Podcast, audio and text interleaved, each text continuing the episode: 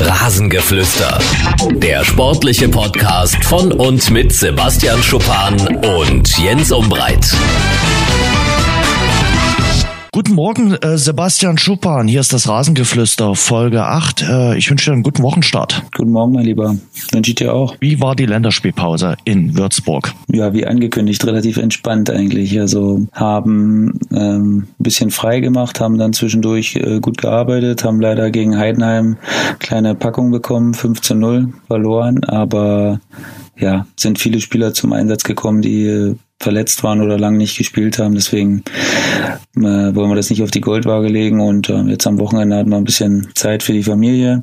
Und äh, ja, gestern haben wir wieder angefangen zu trainieren, weil wir am Mittwoch dieses äh, Toto-Pokalspiel haben. Gegen die Schniedel oder wie heißen sie? Schnüdel mit Ü. Gegen die Schnüdel, okay. Die, das ist ja wirklich ein äh, sehr, sehr brisantes äh, Derby bei euch. Also Schweinfurt äh, gegen Würzburg, da ist schon ordentlich Feuer drin. Kann man so sagen. Äh, 1500 äh, Zuschauer aus Würzburg kommen mit und ich glaube, wenn ich das recht gelesen habe, werden so 7.000 bis 8.000 Zuschauer erwartet.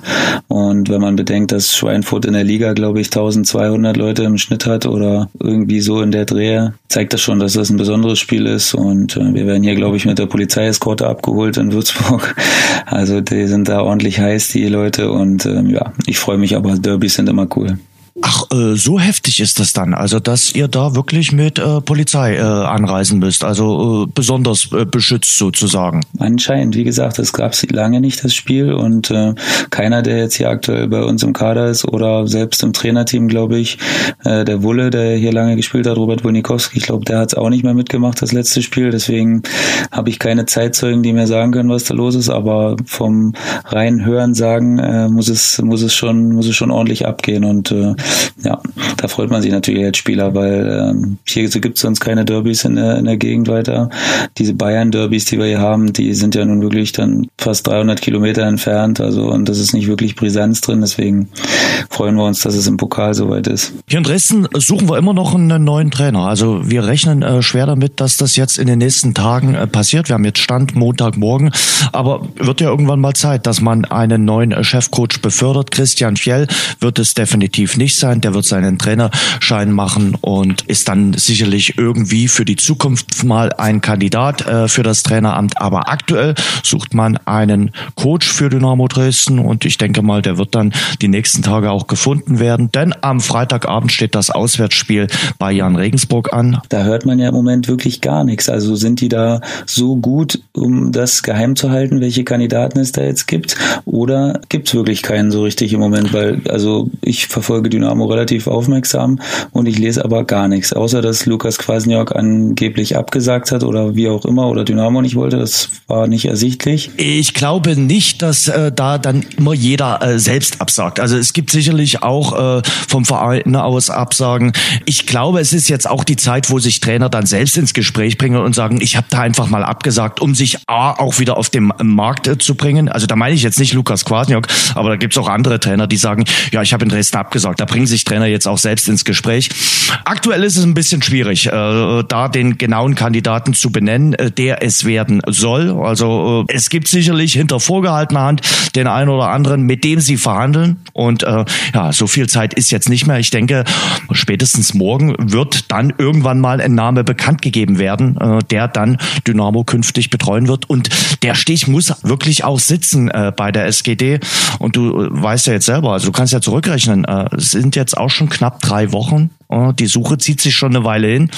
Wobei man natürlich sagen muss, und den Vorwurf müssen sich die Verantwortlichen gefallen lassen. Also Uwe Neuhaus saß jetzt nicht mehr auf dem sichersten aller Zweitliga-Trainerstühle. Und ähm, im Grunde genommen, wenn du, wenn du ein vorausschauender äh, Verein bist, dann schaust du ja dir äh, schon mal an, was denn auf dem Trainermarkt so vorhanden ist. Und es gibt Sportdirektoren, die sagen, sie haben immer eine Liste parat von Trainern, die auf dem Markt sind und die dann möglicherweise auch verfügbar wären. Denn es muss ja nicht immer ein Trainerauswurf sein. Es gibt ja auch andere Möglichkeiten, dass mal ein Trainer nicht mehr kann. Krankheiten will man alles nicht hoffen, aber ich glaube, du musst immer eine Liste parat haben von vier, fünf Trainern, wo du sagst, okay, mit dem Trainer verhandle ich dann, wenn es mit meinem aktuellen Trainer nicht mehr weitergeht. Und ob das bei Dynamo so der Fall war, stelle ich mal dahin. Ja, das weiß man nicht, obwohl ich, äh, so wie ich die Dynamo-Verantwortlichen kenne, eigentlich denke, dass sie das gemacht haben oder dass sie das, dass sie so eine, so eine Schattenliste, wie man das ja auch so schön nennt, haben.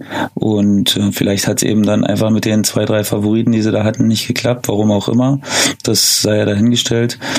Äh, aber es dauert aber mich, schon ganz schön lang. Ja, also das muss man, wollt, da wollte ich gerade drauf hinaus. Also mich überrascht das wirklich, zumal die Situation ja jetzt alles andere als ausweglos ist. Ne? Also da gibt's wirklich Stellen, die man übernimmt oder die man übernehmen könnte, die weitaus schlimmer sind. Da sind jetzt äh, drei Spiele in, aus Dynamo-Sicht gespielt, ein Nachholespiel und äh, du hast davon eins gewonnen und bist mittendrin. Und also es gibt wirklich, wirklich viel, viel, viel schlimmere Aufgaben und es gibt eigentlich kaum was Schöneres, als so ein Verein wie Dynamo am Anfang der Saison zu übernehmen. Selbst als Trainer, der sich vielleicht irgendwo höher sieht. Also ich äh, wirklich, ich bin da echt überrascht. Ich glaube, da überschätzt du die Lage aber ein bisschen. Ich glaube A, dass es nicht so viele Trainer die gibt äh, aus dem höheren Regal, was du jetzt gerade angesprochen hast, die sagen, okay, äh, Dresden ist jetzt meine erste Adresse. Und B, du siehst das Glas halb voll. Ich sehe es aktuell eher halb leer. So richtig überzeugt bin ich vom äh, Kader noch nicht kommt dann vielleicht im Oktober oder November. Das müssen wir erst noch beweisen. Das verstehe ich auch. Also ich meine, das kann man sicherlich von beiden Seiten sehen und man kann für beide Seiten gute Argumente finden. Aber ich denke trotzdem, wie gesagt, dass es ein attraktiver Job ist. Bleiben wir mal ruhig jetzt und äh, hoffen, dass, dass die Verantwortlichen da eine besondere Entscheidung treffen. Also besonnen ist auf jeden Fall, solange wie das bis jetzt schon dauert. Ähm, Ob es da dann auch noch gut ist, das äh, werden wir dann in ein paar Wochen sehen, wenn der, wenn der neue Kollege sich da hingesetzt hat und mal ein paar, ein paar Spiele gecoacht hat. Also wie gesagt, ich denke mal, da wird in den nächsten Stunden auf jeden Fall äh, was passieren. Und dann war es für mich das erste Football-Wochenende, das erste Wochenende in der NFL. Und ich muss ganz ehrlich sagen, also so richtig gut geschlafen habe ich nach diesem Drama gestern Abend nicht. Äh, habe eigentlich gehofft, dass die Steelers gut in die Saison starten. Von wegen, am Ende haben sie noch ordentlich mehr gehabt, dass es ein Unentschieden gegeben hat. Am Ende ein 21 zu 21 gegen Cleveland. Die waren in den letzten Jahren immer das schlechteste Team. Die warten seit Dezember 2016 auf einen Sieg, waren ganz, ganz knapp dran am Sieg, aber haben dann viel Goal verdattelt. Aber man muss ganz ehrlich sagen, Steelers in der Form von gestern Abend definitiv kein Kandidat für die Playoffs. Also da sind andere Teams viel, viel besser aus den Startlöchern gekommen. Auch die viergefriesene Steelers Offense konnte nichts zeigen. Also es gab sechs Turnovers und das ist dann einfach mal zu viel. Das reicht dann auch in Cleveland nicht, um zu gewinnen.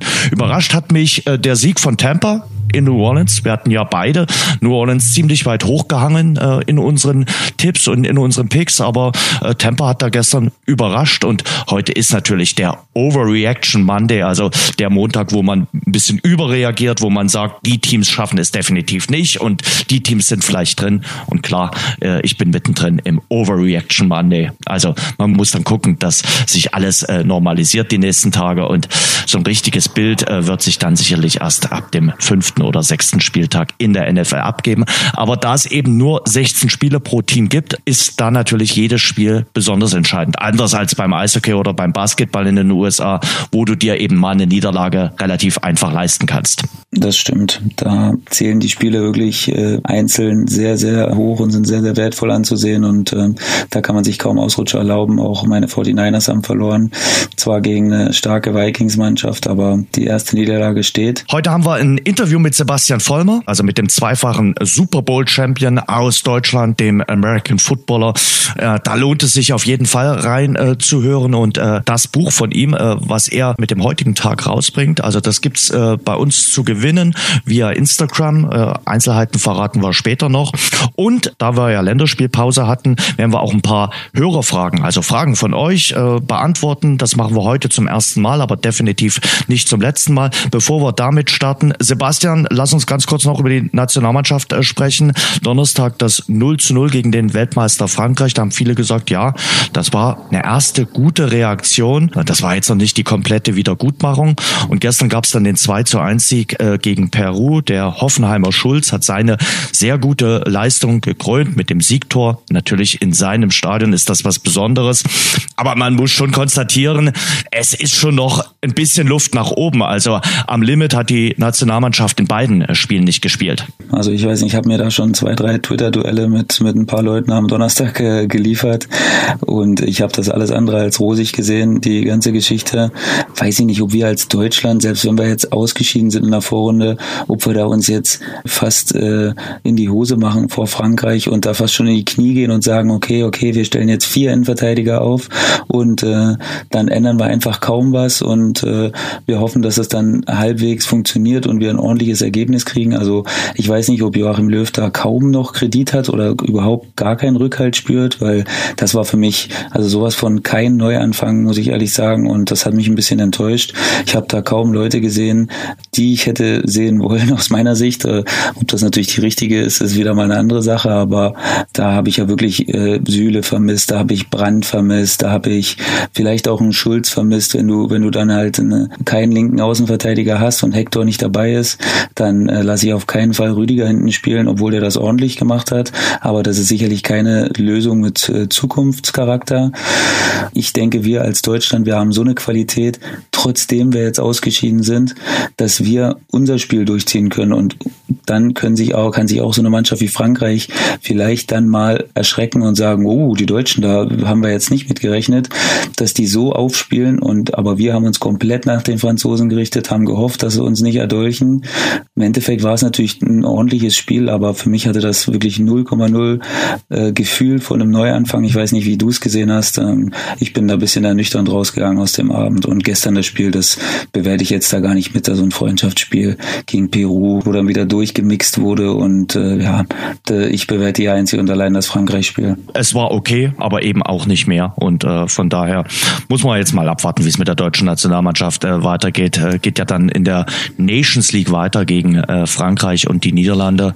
Äh, Frankreich hat da ja mit dem Sieg gestern gegen die Niederlande nochmal eine Duftmarke äh, gesetzt. Bin gespannt, äh, wie es mit der deutschen Nationalmannschaft äh, weitergeht. Aber ich glaube, für Joachim Löw war das ganz, ganz wichtig, nicht zu verlieren gegen Frankreich, weil sonst wäre er noch mehr in Frage gestellt worden. Siehst du übrigens durch bei dieser Nations League, also den ganzen Modus, klar, dass die besten vier sich dann qualifizieren für die Endrunde, das ist mir auch klar, aber Peter Crouch, der englische Fußballer, hat gesagt, er versteht den Modus auch nicht und ganz ehrlich, ich verstehe ihn auch nicht. Wer dann wie in die äh, EM-Qualifikation kommt, das erschließt sich mir noch nicht so wirklich und äh, ganz ehrlich, ich stelle diesen Wettbewerb auch so ein bisschen in Frage, ob es den jetzt noch zusätzlich gebraucht hätte. Ich meine, ich finde an sich dieses Abschaffen dieser Freundschaftsspiele eigentlich schon sinnvoll, weil die ja wirklich irgendwie so einen Charakter hatten von, mein Gott, wenn du das Spiel nicht gesehen hast, dann äh, oder jetzt da in China ein Sack Reis umgefallen ist, das äh, hat wirklich ja gar keinen Unterschied gemacht.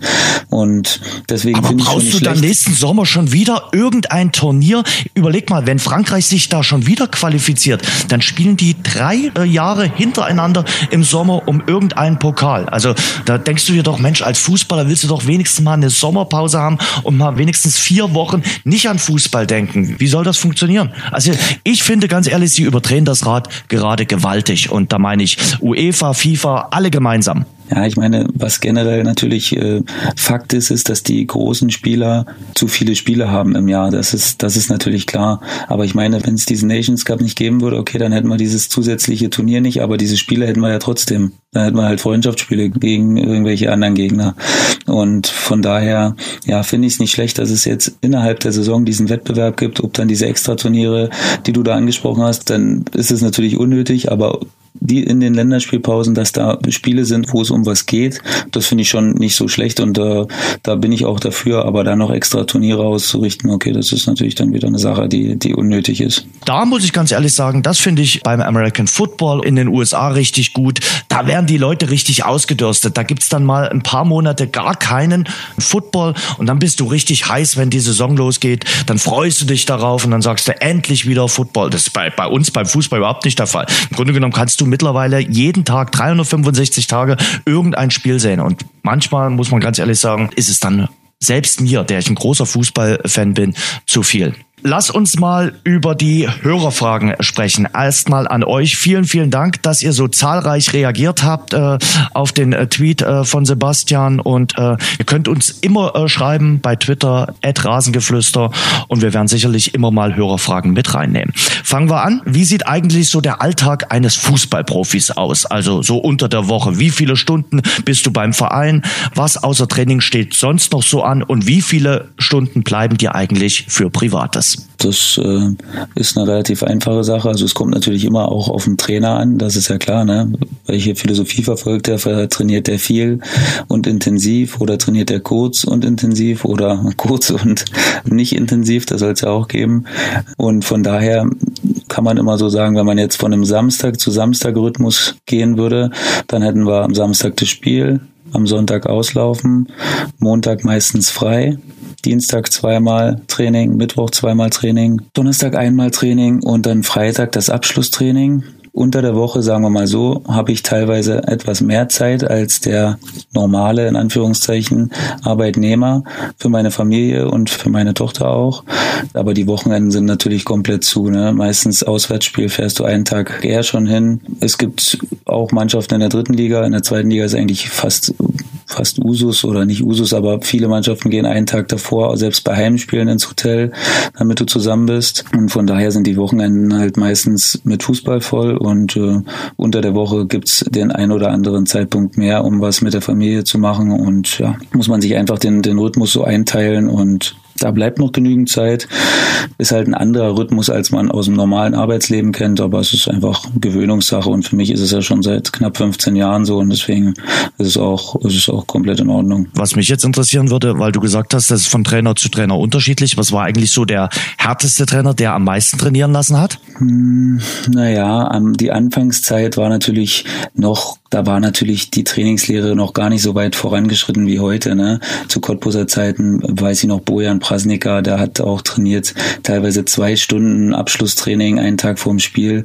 Das würdest du natürlich heute nie wieder machen. Da gibst du richtig Gas beim Abschlusstraining auch, 50, 60, maximal 70 Minuten vielleicht. Und früher haben wir da schon Gas gegeben. Aber ich muss sagen, dass wir in Würzburg hier auch eine sehr hohe Intensität fahren. Also wir haben auch so die Philosophie, dass wir ein bisschen mehr arbeiten als fast alle anderen, würde ich denken. Und von daher haben wir ein hohes Trainingspensum weil viele Mannschaften trainieren eigentlich auch nur einmal doppelt in der Woche. Wir trainieren zweimal doppelt. Das machen bestimmt auch ein paar Mannschaften, aber ich würde denken, der, die Mehrheit trainiert nur einmal doppelt. Und äh, von daher ist es jetzt auch hoch, das Pensum.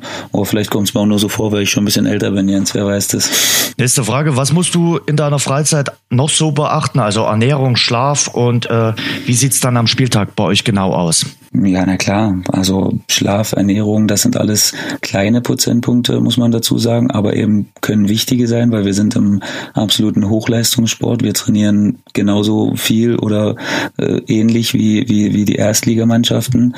Von daher äh, entscheidet manchmal natürlich ein Prozentpunkt oder zwei, drei Prozentpunkte, die du besser bist an dem Tag. Und da gehört es natürlich dazu, Ernährung und Schlaf ernst zu nehmen. Ich meine, wir werden sicherlich auch mal einen Podcast machen, wo wir mal über Ernährung äh, bisschen genauer sprechen. Aber nur so viel, da kann man natürlich viele Sachen rausholen, ne? wenn man auf gewisse Sachen verzichtet, die die Regeneration hinauszögern. Da gibt's mittlerweile schon relativ klare Sachen, die man, die man rausgefunden hat und die ich schon auch seit Jahren so praktiziere.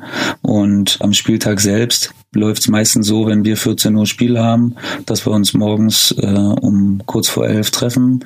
Dann fahren wir mit dem Bus in, in ein Restaurant und essen da zusammen gehen da noch eine Runde spazieren und fahren dann mit dem Bus ins Stadion, machen da unsere Besprechung erst im Stadion und dann geht's los. Also da gibt's aber wirklich viele Wege, die nach Rom führen. Also manche treffen sich erst direkt zum Spiel anderthalb Stunden davor, das gibt's auch.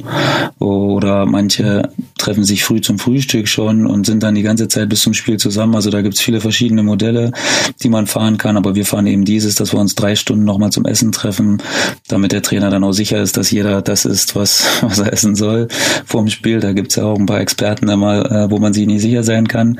Gibt's in jeder Mannschaft und ähm, deswegen haben wir jetzt so dieses, dieses Modell gewählt. Bei wem kann man sich denn nicht sicher sein? Auch es gibt viele, in jeder Mannschaft gibt solche Experten, die irgend sich irgendwas reinschaufeln, was sie gerade noch im Kühlschrank haben haben und äh, nur von hier bis um die Ecke denken und deswegen, die hast du in jeder Mannschaft und äh, somit umgehst du eben das Problem, dass die sich nur in Snickers vorm Spiel rein, äh, reinpfeifen und äh, eben nicht das essen, was, äh, was man essen sollte eventuell. Wir bleiben mal beim äh, Thema Ernährung. Wie wichtig äh, ist das Thema Supplements äh, für euch? Es sind im Profifußball auch schon die Fitness-Hipster angekommen, die ohne ihren veganen Booster nicht mehr trainieren können.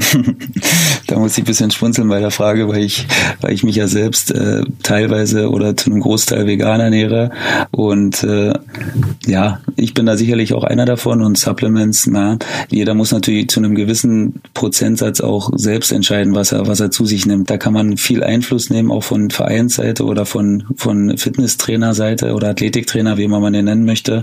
Aber im Endeffekt kann man keinem oder nicht jedem Spieler 24 Stunden über die Schulter schauen und gucken, was er da nimmt. Da muss jeder mit sich selbst im, im, im Reinen sein und es gibt sicherlich ganz, ganz viele Spieler, die Nahrungsergänzungsmittel nehmen und die auch irgendwelche extra Pillen nehmen und äh, gucken, dass sie Muskelaufbau betreiben, auch mal Kreatin dabei und so. Also da ist es sehr individuell und da muss auch jeder gucken, wie er damit zurechtkommt, weil im Endeffekt mh, hm, kann dir keiner sagen, wie du dich damit fühlst. Du musst es ausprobieren und äh, das ist ein Prozess, den man durchmacht im Laufe der Karriere und irgendwann hast du deinen Weg gefunden, wie du am besten klarkommst. Und na klar, da gibt's auf jeden Fall ganz, ganz viele Leute, die die Supplements nehmen und äh, das ist auch eine Geschichte, wo du sicherlich noch unterstützen kannst und vielleicht noch ein, zwei Prozentpunkte auch rauskitzeln kannst. Aber ganz, ganz überbewerten würde ich jetzt auch nicht. Ich habe am Samstag, das muss ich jetzt kurz hier einhaken, wunderbare Rippchen gegessen in Dresden. Ich erzähle es auch ganz kurz. Ich krieg von äh, den Jungs keine Werbung, aber es lohnt sich, wer mal in Dresden ist, im Mal 2 vorbeizuschauen. Großartige äh, Gaststätte, gut bewertet in den äh, einschlägigen Restaurantportalen. Und äh, ja, wer dort mal äh, gut essen will in Dresden, der schaut bei denen mal vorbei. Also es lohnt sich auf jeden Fall. Das hat wirklich großartig geschmeckt. War ein toller Samstagabend. Äh, Schweinerippchen, Jens? Ja, es waren Schweinerippchen. Schweinerippchen. Natürlich. Ja, Schweinerippchen. Also Schwein ist übrigens komplett aus den aus den Ernährungsgeschichten von Fußballern verschwunden. Also ich weiß nicht, wann ich das letzte Mal Schwein, also ich sowieso, ich esse sowieso kein Schwein, aber äh, wenn ich das letzte Mal Schwein im, auf dem Buffet-Teller gesehen habe hier, wenn wir im Hotel sind oder so, also das ist schon so lange her, dass ich mich nicht erinnern kann. Also es muss schon mindestens sieben, acht oder neun Jahre her sein. Also das findet wirklich gar keinen äh, positiven Ansatz mehr. Ich muss aber, aber ganz sollte ehrlich, nicht deine Rippchen schmälern, Jens. Nö, Sorry. hat's auch nicht, hat's auch nicht. Also die machst du mir jetzt auch nicht mehr kaputt am äh, Montagmorgen. Also die sind auch längst verdaut und sie waren wirklich äh, prächtig. Äh, wir machen mal weiter mit unseren Fragen. Wie wirkt sich die Atmosphäre auf eure Leistung aus? Kommt es am Rasen an und bewirkt äh, die Stimmung etwas aktiv? Da muss ich mich eigentlich immer wieder wundern, dass Fans das fragen oder warum Fans das überhaupt in Frage stellen, dass das nicht ankommt, weil man kann es ja, man kann es ja an vielen, vielen Beispielen sehen, äh, sowohl positiv als auch negativ. Ne? Eine negative Grundstimmung der Fans, wenn man jetzt zum Beispiel eine schlechte Phase hat oder so eine Art Krise hat und äh, du nicht gut reinkommst ins Spiel und man merkt sofort, die Fans sind unruhig und die Fans, den Fans gefällt das nicht, dann äh, bist du als Spieler natürlich auch in gewisser Weise äh, ein bisschen unruhiger. Ist ja klar, dass das überträgt sich dann auch ein bisschen und du kriegst das sehr wohl mit. Du kriegst alles mit. Ich meine jetzt in Würzburg, äh, da brauche ich jetzt auch nicht äh, lügen. Das ist jetzt nicht wie, wie bei Dynamo. Da verstehst du eben auch mal den Einzelnen hin und wieder mal an der Seite, der, der, der dich mal durchbeleidigt. Äh, und ja, damit musst du halt auch leben. Äh, so, so ist es nun mal. Und äh, das findet immer Gehör bei den Spielern. Und manche können es eben besser ab und manche, die lassen sich davon eben auch beeinflussen. Und na klar, dann hast du halt mal einen Zitterfuß und genauso gut geht's natürlich in die andere Richtung. Ne? Wenn du, wenn du schon mal einen Ball ins Ausgrätscht oder jemanden abgrätscht zum Einwurf und die Fans jubeln, dann pusht dich das natürlich äh, brutal hoch. Das ist, das ist logisch. Also das ist immer ein geiles Gefühl, wenn du eine gute Aktion hast und es gibt Szenenapplaus, dann äh, wird die Brust breiter und äh, paar solche Aktionen und äh, ja, du bist äh, gefühlt Herkules und äh, äh dann gehen dir da Aktionen natürlich deutlich einfacher äh, von der Hand und das hat auf jeden Fall einen Einfluss. Da haben die Spieler auch ein feines Gespür. Ich mittlerweile sowieso, weil ich jetzt schon ein bisschen länger dabei bin als der Normalo und äh, ja, da hat man ein feines Gespür als Spieler mit, mit der Zeit entwickelt. Als Außenbahnspieler kriegst du ja auch ein bisschen mehr mit. Also ich sage mal, äh, du läufst ja nun wirklich direkt an den Zuschauern lang und ich kann mir schon vorstellen, dass du da das ein oder andere positive wie auch negative aufschnappst. Da muss ich immer noch an Dynamo denken. Äh, in der einen Ecke ähm, vom K-Block, nicht zur Haupttribüne, sondern zur Gegengraden, da in der Ecke unten, das ist auch immer ganz fies. Also egal ob als Spieler von Dynamo, wenn es mal schlecht lief, wurde ich da zutiefst durchbeleidigt, aber eben auch als, äh, als Spieler der anderen Mannschaft, äh, da kriegst du ordentlich was ab in der Ecke. Das ist eine ganz, ganz fiese Ecke. Echt? ja, wirklich. Also man, man, als wenn du dich da jetzt zum Beispiel als Auswechselspieler warm machst, dann kriegst du das ja auch ein bisschen mit. Und äh, da äh, muss ich dann öfter, öfter auch mal schmunzeln, weil da geht, da wird schon harter Tobak äh, rübergeschossen. Aber das ich finde das ja auch geil, das gehört ja auch dazu im, äh, im Fußball, ne, dass du von den gegnerischen Fans äh, auch mal durchbeleidigt wirst und äh, ja, das spornt dann natürlich auch in gewisser Weise an und äh, ja, das ist so die Sache, weil da fragen auch immer Fans, findest was ist schlimmer, ausgepfiffen werden von den eigenen Fans oder von den gegnerischen? Na, natürlich von den eigenen Fans, das willst du natürlich nicht und von den gegnerischen Fans ausgepfiffen werden, ja, das ist im Endeffekt Motivation, ne, das spornt dich nur an, das ist überhaupt kein Problem, also wer da sich dann schlecht fühlt, fühlt, ja, das ist dann vielleicht der falsche Beruf dann. Also das, das ist wirklich eher motivierend. Da ist ja auch immer ein bisschen Schmerzensgeld äh, mit äh, bei euch dabei. Was ist denn geiler? Angelaufen werden vom Gegner oder den Druck haben, den Spielaufbau einleiten zu müssen? Ja, die war vom, vom äh, Max vom G-Netz, das weiß ich, die fand ich auch äh, super, die Frage. Und da muss ich ein bisschen ausholen, weil das kommt ganz auf die Mannschaft und auf die Philosophie an. Wenn du natürlich Spieler hast, sagen wir mal elf Spieler, die den Ball haben wollen in jeder Situation, dann gibt's nichts Schöneres als Spielaufbau zu haben. Egal, ob du unter Druck gesetzt wirst oder ob die Mannschaft auf dich wartet, die gegnerische Mannschaft an der Mittellinie zum Beispiel, dann gibt's nichts Schöneres als äh, den Spielaufbau zu haben, wenn du viele immer ein paar Optionen hast und egal, ob es dann auch mal klappt oder ob du auch mal den Ball verlierst, es ist natürlich immer schöner, den Ball zu haben, als ihm hinterher zu rennen die ganze Zeit. Manchmal ist es natürlich auch so, wenn es jetzt zum Beispiel, ich, ich weiß nicht, ob es jeder Spieler so sieht, kann ich mir eigentlich nicht vorstellen, aber bei mir ist es so, wenn es jetzt zum Beispiel mal nicht läuft und du hast äh, natürlich nicht die Selbstsicherheit und ich rede jetzt aus Abwehrspielersicht, hinten das Spiel aufzubauen und äh, willst vielleicht einfache Sachen machen, dann kommt es einem manchmal sogar entgegen, wenn du angelaufen wirst und äh, Druck kriegst, weil dann haust du das Ding einfach vor und äh, versuchst auf die zweiten Bälle zu gehen und versuchst dir so Sicherheit zu holen, was manchmal natürlich deutlich einfacher ist, als den Spielaufbau zu leiten mit äh, mit keinem Selbstvertrauen und äh, keinem, der den Ball haben will, weil Eins sage ich natürlich auch als Abwehrspieler, es gibt nichts Schlimmeres, wenn du hinten nach Lösungen suchst, aber äh, alle sich verstecken vor dir, weil keiner, weil keiner den Mut hat, den Ball zu holen, weil du vielleicht eine schlechte Phase hast. Das ist natürlich dann die schlimmste Variante von allen. Wenn du ein Spiel machen musst oder sollst, aber äh, keiner den Ball haben möchte, dann bist du hinten meistens die ärmste Sau und äh, spielst dann irgendwelche Dinger hinten raus und dann wird's meistens nix. Deswegen, also für mich als Fußballer, der gern den Ball laufen lässt und der gern flache Bälle spielt, für mich gibt's nichts nichts Schöneres, als in einer Mannschaft zu spielen, die gern hinten rausspielen möchte und äh, wo auch jeder den Ball haben möchte. Wie viele taktische Dinge können Führungsspieler im Spiel selbst verändern? Bist du jetzt als Kapitän definitiv Führungsspieler oder geschieht dann alles durch den Trainer? Nein, da geht auch viel vom Gefühl aus, was die Spieler und was natürlich auch dann Führungsspieler auf dem Platz haben, weil klar, du musst immer sehen, der Trainer hat eigentlich von allen die schlechteste Sicht. Der Trainer ist auf einer Höhe mit den Spielern und sieht weder von oben noch aus einer anderen Perspektive, sondern aus Spielersicht und kann natürlich viele Sachen nicht so gut erkennen, wie jemand zum Beispiel da auf der Tribüne sitzt. Deswegen gibt's ja jetzt auch neuerdings diese Headsets, dass die Co-Trainer mit Leuten verbunden sind, die auf der äh, Tribüne sitzen, weil die natürlich den totalen Blick haben und ganz anderes Bild auf, vom Spiel haben. Das ist äh, Wahnsinn. Wer das mal irgendwie machen kann, keine Ahnung, vielleicht wird's das auch irgendwann mal mit Virtual Reality geben, dass du das Spiel mal aus Spielersicht siehst und wie schnell du da manchmal teilweise äh, Reaktionen zeigen musst und Entscheidungen treffen musst. Und wenn du immer Sachen von oben siehst und sagst, ach, da, ist er, da hat er doch jetzt Zeit, da muss er sich doch mal aufdrehen. Das wäre wirklich mal interessant, auch den Leuten zu zeigen, wie eng das auf dem Spielfeld manchmal aussieht und wie von oben, wie weit das dann teilweise aussieht, wo man denkt, ah, der könnte doch den Ball locker annehmen, aber beim Spiel fühlt sich einfach manchmal nicht so an. Ich stehe zum Beispiel mit dem Trainer im ständigen Austausch im Spiel und äh, wir, wir beraten uns da auch äh, hin und wieder mal und ich gebe natürlich mein, äh, mein Feedback auch weiter, aber im Endeffekt entscheidet natürlich der Trainer. Man kann natürlich mal gewisse Situationen, wo man schnell entscheiden muss, einfach auch mal selbst entscheiden.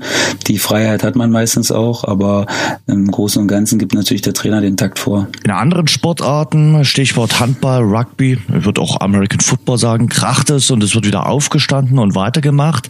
Im Fußball läuft es anders und äh, so machen sich doch die äh, Kicker doch manchmal auch sehr lächerlich. Wird sowas im Team besprochen? Der Fragensteller hat dann auch gesagt, äh, dass ihn die Schauspieleinlagen äh, extrem nerven. Also gerade wenn ein, ein Spieler berührt wird, oberhalb des Bauchnabels, hält er sich dann sofort das Gesicht, wälzt sich am Boden. Wird das in der Kabine auch mal angesprochen? Auf jeden Fall. Also ich bin ja sowieso ein Spieler, also ich mag das gar nicht und ich kann das auch nicht. Also selbst wenn es so eine Szene geben würde, wo man sagen könnte, da könnte man was schinden. Also ich kann das nicht. Bei mir sieht das auch immer schlecht aus. Ich würde niemals einen Freistoß dafür kriegen und deswegen habe ich es auch nie gemacht. Aber ich äh, bin natürlich auch dafür, dass, dass, dass solche Leute auch mal dann ausgelacht werden müssen. Ähm, das gehört für mich nicht zum Fußball dazu. Fußball ist für mich äh, ein Sport, wo es auch zur Sache geht und äh, da muss man austeilen und eben auch einstecken können. Und äh, da gibt's im Training natürlich immer mal so Späßeleien, wenn sich einer, wenn sich einer hinschmeißt und da gibt's natürlich in jeder Mannschaft zwei, drei Leute, die das machen, die das auch einfach gut können und wo der Schiri auch einfach oft drauf reinfällt, muss man sagen. Ich bin auch ein klarer Verfechter davon, dass das aufhören muss und dass, dass Spieler da aufpassen müssen teilweise, weil das dann zu weit geht. Aber du wirst es wahrscheinlich nie ganz rauskriegen. Aber in der Mannschaft ist es schon so, dass man da auch mal kritisiert wird, wenn man wenn es zu viel macht. Also das ist auf jeden Fall so. Letzte Frage für heute. Mich würde es interessieren, welche Art von finanziellen Prämien es so im Profifußball gibt. Äh, bekommen äh, Verteidiger zum Beispiel Geld, wenn sie zu Null spielen? Kostet es etwas, wenn man einen Strafstoß produziert? Die Siegprämie, die kennen wir ja alle. Möglicherweise gibt es auch für den Stürmer mal eine Torprämie. Was gibt's sonst noch so für Prämien? Aufstiegsprämien. Also, Aufstiegsprämien gibt's auf jeden Fall nicht. Abstiegsprämien gibt's natürlich je nach Verein dann quasi und in welcher Situation man sich befindet. Hm, in Deutschland würde ich sagen, sind so Extraprämien, zum Beispiel für Tore schießen oder, oder, oder zu Nullspiele sind ausgestorben. Die, die gibt's kaum noch. Das gibt's in England mehr, aber in Deutschland kann man sich eventuell noch Prämien über Einsätze holen, wenn man so und so viele Spiele macht vielleicht. Oder früher gab's zum Beispiel noch ganz viel Auflaufprämie und Siegprämie. Da konnte man beides machen. Also in meinen Anfängen ungefähr so 2005. Du hast Geld gekriegt, wenn du in der Startelf standest. Auflaufprämie, wenn du aufgelaufen bist. Und dann hast du nochmal Geld gekriegt, wenn du gewonnen hast. Aber du hast auf jeden Fall das Auflaufgeld gekriegt, egal ob du verloren hast oder gewonnen hast. Das hat man dann natürlich abgeschafft, weil man gesagt hat, ja, das macht ja gar keinen Sinn. Also du würdest ja nur Geld kriegen, wenn du gewinnst oder halt unentschieden spielst. Und äh, das ist dann doch relativ schnell verschwunden. Und äh, von daher nicht Abstiegsprämie, Aufstiegsprämie, Punktprämie natürlich, logisch, und dann eventuell äh, Sonderzahlungen nach Einsätzen oder keine Ahnung, weiß was was da noch gibt, aber ich, ich kenne nichts anderes und wie gesagt, in England gibt sowas, dass man zum Beispiel äh, ab einem gewissen Tor oder ab einer gewissen Assist-Zahl dann äh, äh, vielleicht noch Zusatzprämien kriegt, aber ich, ich kenne kaum jemanden. Also in der zweiten und dritten Liga, wo ich mich hauptsächlich aufgehalten habe, ist mir sowas kaum zu Ohren gekommen, ehrlich gesagt. Und ich weiß auch nicht, ob es in der ersten Liga da jetzt solche Sachen gibt. Klar kann Robert Lewandowski für sich vielleicht reinschreiben lassen, wenn er Torschützenkönig König wird, gibt es noch ein paar, paar Euro extra. Aber ich denke nicht, dass es das bei vielen Spielern geben wird. Sprecht ihr äh, über Verträge in der Kabine? Ist das ein Thema oder ist es ein Tabu? Also ich denke, wenn man gute Freunde hat, dann spricht man auch drüber. Und äh, natürlich geht man nicht hausieren mit, mit, mit äh, seinen Sachen. Da ist es, denke ich, wie in einem, einem normalen Arbeitsverhältnis auch. Da weiß eigentlich kaum jemand, was der andere verdient. Das wäre echt mal interessant, weil es ja in Amerika so ist, dass eigentlich jeder weiß, was der andere verdient. Und da gibt's jetzt eigentlich weniger oder gar keine Probleme damit. Also ich hätte damit auch kein Problem, ehrlich gesagt. Denn ähm, da ist man natürlich auch immer vorsichtig, wenn dann jemand einem, ohne dass du eng befreundet bist, was sagt, dann kann man das so bar, äh, für bare Münze nehmen oder, oder beschönigt der den Vertrag dann so ein bisschen. Das ist dann natürlich immer eine andere Sache. Aber unter engen Freunden spricht man natürlich darüber, aber generell jetzt so eigentlich nicht. Aber da ist natürlich auch das Thema Neid ein, ein Faktor und ich glaube, äh, der Faktor Neid spielt in Deutschland eine andere Rolle als zum Beispiel in den USA.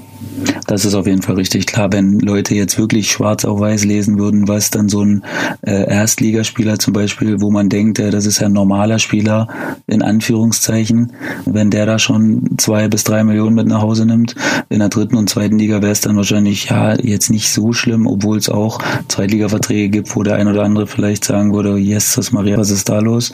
Warum verdient er so viel?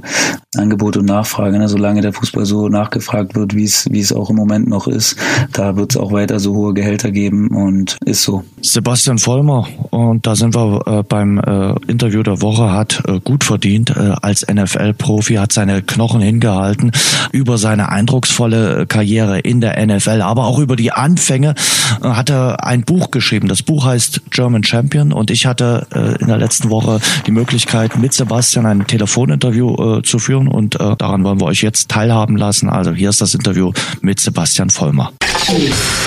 Unser Interview. Am Telefon ist der zweifache Super Bowl Champion Sebastian Vollmer. Schönen guten Tag, schöne Grüße in die Staaten, Sebastian. Ja, danke dir. Äh, schön da zu sein und äh, ja, ich freue mich. Sebastian, wir freuen uns auch sehr. Wie ist es bei dir? Ähm, der Abstand ein bisschen größer jetzt nach 15 Monaten nach dem Karriereende oder sagst du, nee, du bist immer noch heiß wie Frittenfett? Ja, also äh, ist halt ein bisschen anders, ein bisschen andere Rolle. Ich mache halt viel so die Expertenrolle im im Fernsehen und bin quasi noch hautnah dabei, ohne mir selbst quasi rüber einlaufen zu müssen. Von daher äh, auch mal ganz nett. Jetzt gibt's ja viele, die sagen, die äh, Vorjahresfinalisten haben auch ganz gute Chancen in dieser Saison wieder im Super Bowl zu stehen. Gehörst du auch dazu? Ja, das ist generell meine Meinung, würde ich sagen. Jedes Mal, wenn äh, der amtierende Meister quasi zurückkommt, vor allen Dingen mit wenigen äh, Veränderungen im Team, muss er eigentlich für mich zumindest immer ein Favorit sein. Da die Eagles sind wahrscheinlich ganz vorne.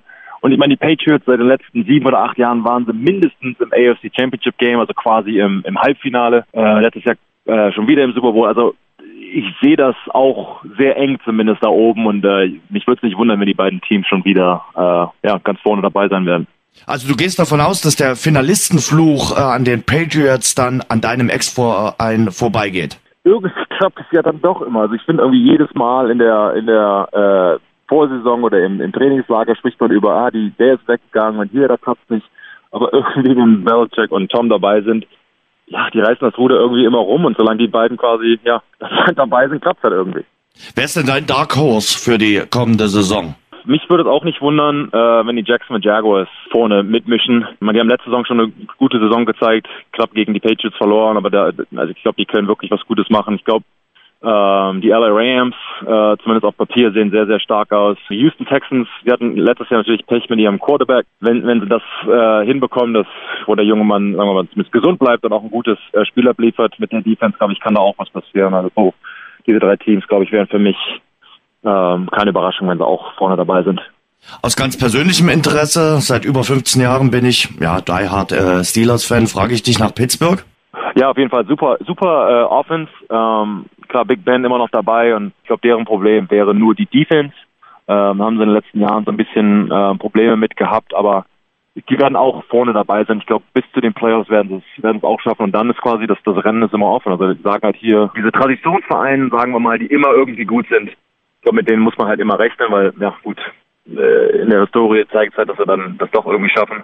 Ähm, also mit denen Davon gehe ich auch mal aus, dass wir da sind. Bevor wir über deine Karriere sprechen, wie ist der Montag nach so einem äh, Spiel? Ihr spielt ja nun meistens am äh, Sonntag äh, und viele Footballer sagen, der Montag danach ist eigentlich der schlimmste Tag. Warum, weshalb und wie fühlt man sich da?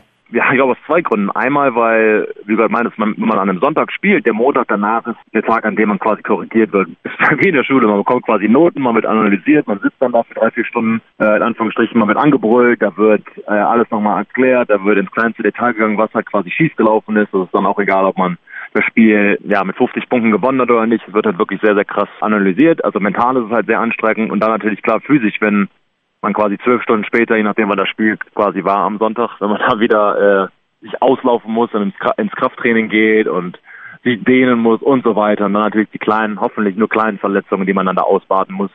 Man rennt von einem Arzt zum anderen und Physiotherapeuten etc. Also es ist quasi schon ein äh, sehr anstrengender Tag, das stimmt auf jeden Fall. Ich hatte gesagt, du hast vor 15 Monaten deine Karriere beendet. Wie hast du abgenommen? Wie hast du äh, quasi abtrainiert? Wie hast du deine Ernährung umgestellt? Ich glaube, das ist ja ganz notwendig bei euch, wenn man da nicht mehr jeden Tag voll im Training steht. Also mein, mein Hauptziel war Gesundheit, klar, der, der Sport zieht einen mit. Das bleibt gar nicht aus. Ich glaube, das ist, ist jedem Sportler bekannt. Ich meine, ich habe 145, 150 Kilo mit mir rumgeschleppt. Und in Anführungsstrichen normalen Leben brauchen wir das natürlich dann nicht mehr. Also deshalb war es halt wichtig, diese, diese in Anführungsstrichen überflüssigen Kilos quasi runterzuarbeiten und das ist mir dann auch relativ schnell und gut gelungen.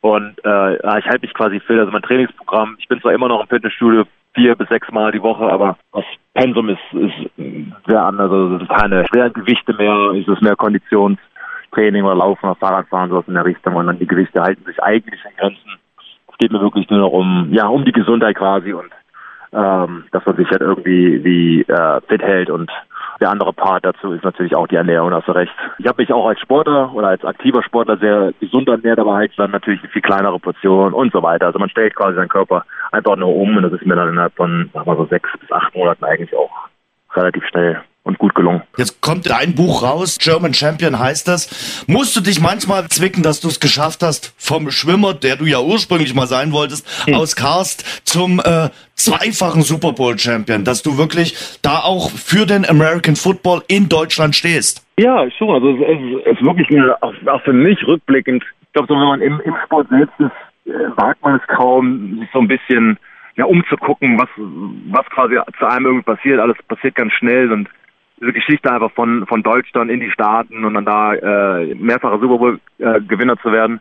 Also jetzt Revue passieren zu lassen, wirklich, wirklich der Wahnsinn für mich selbst. Hat mir viele Türen eröffnet und äh, ein super Leben konnte ich mir dadurch gestalten und bin da ein absoluter Fan von dem Sport und auch die Resonanz, die man halt bekommt von den Leuten, einfach mal den Leuten wirklich zu zeigen, was quasi hinter den Kulissen äh, passiert. Man sieht halt nicht nur die drei Stunden, die am Sonntag quasi sind, sondern halt auch mal die Ups und Downs, die, die Schattenseiten auch mal von, von dem Sport, dass es halt nicht immer nur einfach ist und nicht immer nur äh, ja, Glory und, und, und Trophäe hochhalten etc. War, glaube ich, mal so mein Ziel, das den, den Leuten wirklich zu zeigen quasi und auch mal ja, Spiele auch vorzustellen, wie es denn wirklich in der Umkleide aussieht und wie die Leute miteinander umgehen und so weiter, damit man halt wirklich ein, ein Gefühl davon bekommt, was in der NFL für ja fast ein Jahrzehnt quasi losgegangen ist. Und diese Geschichte fand ich, das konnte ich relativ gut erzählen. Und ähm, ja, also ich, ich freue mich und ich glaube, es bietet jedem, der interessiert ist an dem Sport, aber auch an generellem an Sport, äh, so ein bisschen etwas und äh, hoffe, dass es bei den Leuten ganz gut ankommt. Ja, und das Vorwort von Tom Brady ist ja auch nicht unbedingt das äh, Schlechteste. Also von daher äh, lohnt es sich da schon allein zu lesen. Hast du eigentlich mal sein berühmt-berüchtigtes Avocado-Eis äh, probiert? Ja, nee, also ich muss ja ganz ehrlich sagen, ich habe da, äh, glaube ich, wahrscheinlich ein bisschen andere Philosophie ähm, als wir da, ja, weiß ich nicht, keine Ahnung, wie man die macht. Avocado in eine Kühltruhe stecken und dann daran lutschen. Ähm, aber für ihn mag es halt irgendwie stimmen. Ich habe da auch gesund, aber wie gesagt, äh, Avocado-Eiscreme für mich noch nicht. Aber vielleicht kommt es dann irgendwann später auf den Speiseplan. Will noch ein bisschen was Gewicht halten, also ganz so wie Tom Brady muss ich mich da nicht ernähren. Wer ist eigentlich der, der zweitbeste Quarterback in der NFL? Klar, dass du als besten äh, Tom Brady siehst. Wer ist der zweitbeste? Ja, also ich glaube dann diese, diese alte Garde quasi, also von Aaron Rodgers, Drew Brees, ich meine dein, dein Team, ähm, Roethlisberger, ich glaube, die sind alle, alle sehr hoch. Und jetzt haben sie Rogers zum höchstbezahlten Spieler gemacht. Also ich glaube, zwischen den beiden wäre es, glaube ich, im Moment für mich zumindest. Du hast schon gesagt, du berichtest in dem Buch nicht nur über die äh, schönen, sondern auch über die schwierigen Zeiten. Über die schwierigen Zeiten, auch über deine Verletzungen, denn auch Verletzungen haben ja äh, in deiner Karriere eine Rolle gespielt. Ja, ganz klar. Also ich meine, ähm, vor allen Dingen bei den Patriots, ich weiß nicht, ob das in Deutschland so bekannt ist, man hat so ein bisschen den, sagen wir in Anführungsstrichen, den Maulkorb auf, wo man sich halt nicht unbedingt zu bestimmten, vor allen Dingen Verletzungen und ich sag mal, schwierigen Dingen äußern darf. Man redet da quasi immer so ein bisschen herum und jetzt, wo ich ja quasi raus bin, konnte ich mich dazu halt mal öffnen und wirklich sagen, was dann halt wirklich passiert, wie man sich auf den Super Bowl vorbereitet, welche Brüche und Verletzungen und Operationen man quasi irgendwie hinter sich hat. Also nicht nur, ich glaube, ich war ein extremes Beispiel mit wie viel ich quasi operiert wurde, wie oft ich verletzt war etc., aber dass man sich da halt ständig durchbeißen muss, diese Höhen und Tiefen, wie, wie schon beschrieben, dass man wirklich so einen Einblick gibt äh, in die Schmerzen und in die, ja, was wirklich quasi vorgeht. Also es soll jetzt nicht nur heißen, dass äh, das nur schlimm war, aber die Schattenseiten werden halt auch beschrieben und ich glaube, zu einem fairen Buch gehört das dann halt auch dazu. Du bist im letzten Jahr zu den Kopfverletzungen und zu den Nachwirkungen äh, befragt worden. Wie siehst du das Ganze? Es gibt ja nun auch einige Footballer, die unter den Nachwirkungen ihrer NFL-Karriere leiden. Ja, ganz klar. Also das ist ein, das ist ein sehr heikles Thema. Das bespreche ich halt auch in dem Buch, so ein bisschen von der persönlichen Seite her. Aber ich meine, die NFL hat ja jetzt vor ein paar Jahren zumindest zugegeben, dass Football es zumindest äh, auslösen könnte. Ich glaube, das war so ihre Wortwahl, wir es immer nicht hundertprozentig festnageln lassen. Aber es ist ganz klar, wie jeder Kontaktsport, ich meine, da, ob es Boxen, Eishockey und, und so weiter, Football ist, ist, ein, ist ein brutaler Sport, da kann man sich nichts vormachen und die Risiken müssen die Sportler quasi wissen. Äh, also ich kenne halt viele Sportler, wie du es gerade beschrieben hast, die, ich sag mal, die sind Mitte 60, haben 20 Jahre gespielt, sind in der Hall of Fame und denen geht super. Die haben überhaupt nichts und die haben in der Ära gespielt, wo der Sport in Anführungsstrichen noch brutaler war und wo im Prinzip fast, äh, ich sag mal, Lederhelme getragen hat. Und jetzt gibt es natürlich auch Sportler, die äh, ja Mitte 20 sind und die schon äh, schwer daran leiden. Also man hofft jetzt als, als inaktiver, als ehemaliger Spieler, dass man natürlich auf der guten Seite quasi ist. Aber es macht für mich persönlich aber auch keinen Sinn, äh, mir da jetzt jeden Tag Sorgen zu machen für die nächsten 30, 40, 50 Jahre, dass da vielleicht mal was passieren könnte. Man versucht alles quasi vorzubeugen. Verschiedene Studien mit, weil sie schlafen, dass man halt nicht schnarcht oder eine gesunde Ernährung, dass man äh, laufen geht, Herz durchblutet wird und so weiter, dass, dass man da so ein bisschen was vorbeugen kann. Aber ich meine, in Anführungsstrichen, jetzt ist es auch zu spät. Ähm, aber solange quasi jeder weiß, was er seinem Körper und seinem Geist da antut, ich glaube, es ist auch fair und das muss halt dann jeder Sportler, jeder, der irgendeinen in Anführungsstrichen gefährlichen Beruf ausübt, dann für sich selbst entscheiden. Und ich glaube, ja, das ist so meine, meine persönliche Meinung zu dem Thema. Und Karriere-Highlight, du warst bei zwei Super Bowls mit dabei, beim unglaublichen Finale gegen Atlanta, aber Karriere-Highlight war schon das Ding gegen Seattle, wo du auch auf dem grünen Rasen standest, 1. Februar 2015. Ja, ganz klar. Also ich meine, A, A war das Spiel, gut, ich glaube alle Super Bowls, an denen ich irgendwie beteiligt war, also waren jetzt drei, waren alle ein, ein krasses Ende, sehr knapp, ähm, hat einen verloren, man wie gesagt zwei gewonnen, aber ganz klar einfach dieses Interception, man bereitet sich quasi selbst darauf vor. Ich meine, diesen Moment beschreibe ich halt auch in dem Buch und das, was quasi dem Spieler dann quasi vorgeht, weil man ist natürlich mit anderseitigen beschäftigt, man guckt ja nicht quasi als Zuschauer zu, und guckt dann, was die Defense macht etc. Und ist halt schwierig, man beschreibt halt in dem Buch quasi die Geschichte, wie man zu dem Super Bowl hinkommt. Und wenn man das dann halt noch gewinnt, in Anführungsstrichen war es dann den ganzen Schmerz und was dann halt quasi in der Saison so passiert, macht es dann irgendwie wieder wert. Weil alle müssen irgendwie was aufgeben von der Familie, von äh, Freunden, Verwandten etc. Und dann, wenn man am Ende dann als Sieger davon kommt, hat man so ein bisschen diese Rechtfertigung von, es hat sich gelohnt. Aber ja, absolutes Highlight, das stimmt. Schlussfrage von mir, wann gibt's das erste NFL-Spiel in äh, Deutschland? Weil Mexiko gibt's, äh, dreimal London gibt es und äh, der Boom ist riesengroß. Tolle Stadien gibt's ja auch. Äh, fehlt nur noch mal das erste Regular-Season-Spiel hier in Deutschland. Ja, also die arbeiten wirklich sehr intensiv daran. Also es wird kommen. Die Planung war, dass es eigentlich schon, glaube ich, letztes Jahr oder vor zwei Jahren hätte sein sollen. Hat da natürlich nicht geklappt. Also bald. Also wirklich eine genaue Antwort habe ich da nicht, aber auf jeden Fall bald. Also Deutschland kommt immer mehr. Es, die, die Fans in Anführungsstrichen verlangen, wollen es haben und einfach dieses, wirklich, wenn da ein Spiel in London ist, Hälfte der Leute sind Deutsche, die, die, die da hinfliegen und sind absolut dabei und fände es fast falsch, quasi kein, kein Spiel in Deutschland zu haben. Also es wird kommen. Sebastian, es war mir eine große Ehre. Vielen Dank fürs Gespräch. Ja, danke schön, habe hab mich gefreut. Also schöne Einblicke von Sebastian Vollmer. Sehr, sehr schönes Buch und äh, ich hatte es vorhin schon erwähnt, wir werden äh, das Buch verlosen und zwar über Instagram in den nächsten Tagen einfach mal auf unser Profil schauen, auf äh, Rasengeflüster. Da wird es eine Verlosung geben für das Buch German Champion von Sebastian Vollmer. Seine New England Patriots haben äh, gestern gewonnen, sind erfolgreich in die neue Saison gestartet und ich glaube, die Patriots sind ein heißer Kandidat, auch wenn es der erste Spieltag war, äh, dass sie wieder sehr weit kommen werden in der NFL-Season 2018. Eine, eine Frage hätte ich da noch an dich, Jens. Dieses, dieses Thema, was du auch Sebastian gefragt hast, äh, mit diesen andauernden Gehirnerschütterungen der NFL-Spieler und äh, dass die NFL das natürlich etwas kleinredet, ähm, ist natürlich klar. Als Volkssport Nummer eins in den USA wollen sie natürlich ihren Nimbus da auch nicht verlieren. Aber es ist schon, es ist schon ein Thema, was, was zum Nachdenken anregt. Wer da mal gerade gar nicht weiß, wovon ich rede, sollte sich vielleicht mal den Film Erschütternde Wahrheit mit äh, Will Smith anschauen. Der beruht auf äh, wahren Ereignissen und äh, bringt da ein bisschen Licht ins Dunkel und ist natürlich wirklich ein ernstes Thema, mit dem sie da zu kämpfen haben. Wie siehst du das denn? Also ich, ich sag mal so, die, die NFL hat in den letzten Jahren und auch nochmal in dieser Saison die Regeln verschärft. Und äh, das ist ein Thema, was natürlich auf der Agenda ist in den USA und äh, das kann man nicht äh, verharmlosen, äh, das kann man auch nicht verschweigen, aber es wird weiterhin ein Kontaktsport bleiben, so wie Sebastian Vollmer äh, gesagt hat. Es äh, gibt Footballer, die heute 60 oder 70 Jahre sind, Hall of Famer und die haben gar nichts. Und dann gibt's äh, welche, äh, die haben halt äh, die, die Symptome und äh, die sind mittlerweile krank und äh, ich glaube, mittlerweile ist es auch so, äh, jeder weiß, was er da tut, äh, wenn er äh, American Football spielt. Natürlich muss sich die NFL große Sorgen machen, was äh, den Nachwuchs betrifft, denn viele Eltern äh, sorgen sich auch aufgrund äh, des Films, den du gerade angesprochen hast, aber eben auch aufgrund äh, von medizinischen Untersuchungen dann um ihre Kinder und schicken ihre Kinder lieber zu anderen Sportarten. Deshalb boomt ja aktuell zum Beispiel der Basketball in den USA. Deshalb kommt auch der Soccer, also der Fußball, immer mehr auf und äh, der American Football muss gucken, äh, dass er sich seine Nachwuchsleute weiter generiert. Aktuell ist es jetzt noch nicht das ganz große Problem, aber wer weiß, was in 10 oder 15 Jahren ist. Naja, die Leute nehmen das natürlich auch in Kauf. Die wissen, selbst wenn sie krank werden, verdienen sie damit wahrscheinlich so viel Geld, dass noch die Familie des Nachwuchses oder die Kindeskinder noch äh, versorgt werden könnten. Und das ist natürlich auch ein Antrieb, den man dann gewisserweise verstehen kann. Aber es ist natürlich wirklich ein hartes, ein hartes Stück nachher, wenn du, wenn du vielleicht sogar nur zwei oder drei Jahre gespielt hast und dann trotzdem dieses, diese Erkrankung bekommst. Und äh, wie du sagst, es wird weiter ein Kontaktsport bleiben und äh, wird auch weiter natürlich sich großer Beliebtheit erfreuen. Aber wie gesagt, Nachwuchs, wenn ich jetzt Vater oder Mutter wäre, würde ich mir da auch schon Gedanken machen, muss ich ehrlich sagen. Ich habe manchmal so den Eindruck, das sind schon äh, moderne Gladiatoren, die da bei den NFL-Spielen in den Ring stehen einsteigen. Aber ich bin mir relativ sicher, dass die Regeln in den nächsten Jahren noch weiter verschärft werden.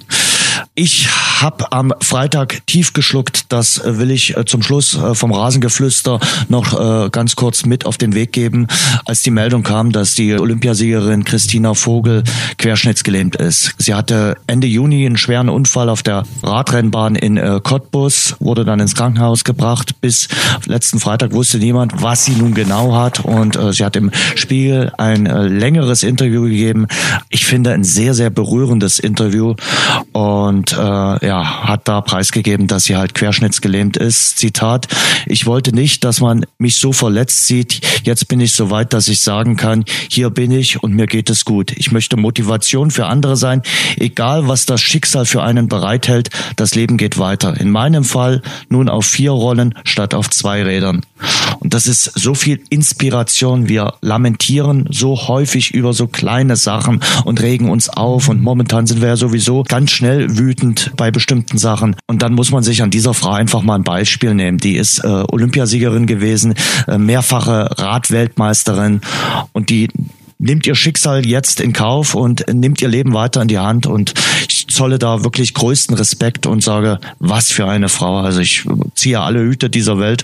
Ja, ihr großes Ziel ist es ja, äh, zu Weihnachten äh, zu Hause zu sein. Ich hoffe, sie schafft das und habe tiefen Respekt äh, vor ihr und äh, vor dem Interview, was sie da gegeben hat. Kann ich mich nur anschließen. Also mich hat die Meldung auch erschüttert, zumal das ja irgendwie man das gar nicht mitbekommen hat und das wirklich äh, jetzt aus dem Nichts quasi kam und äh, ziehe ich meinen Hut und absolut größten Respekt. Es platzte so damals in das Aus der deutschen Nationalmannschaft rein. Ich weiß noch, das war Ende Juni und alle haben gesagt, ach Mensch, die sind jetzt ausgeschieden und wie geht's denn jetzt weiter?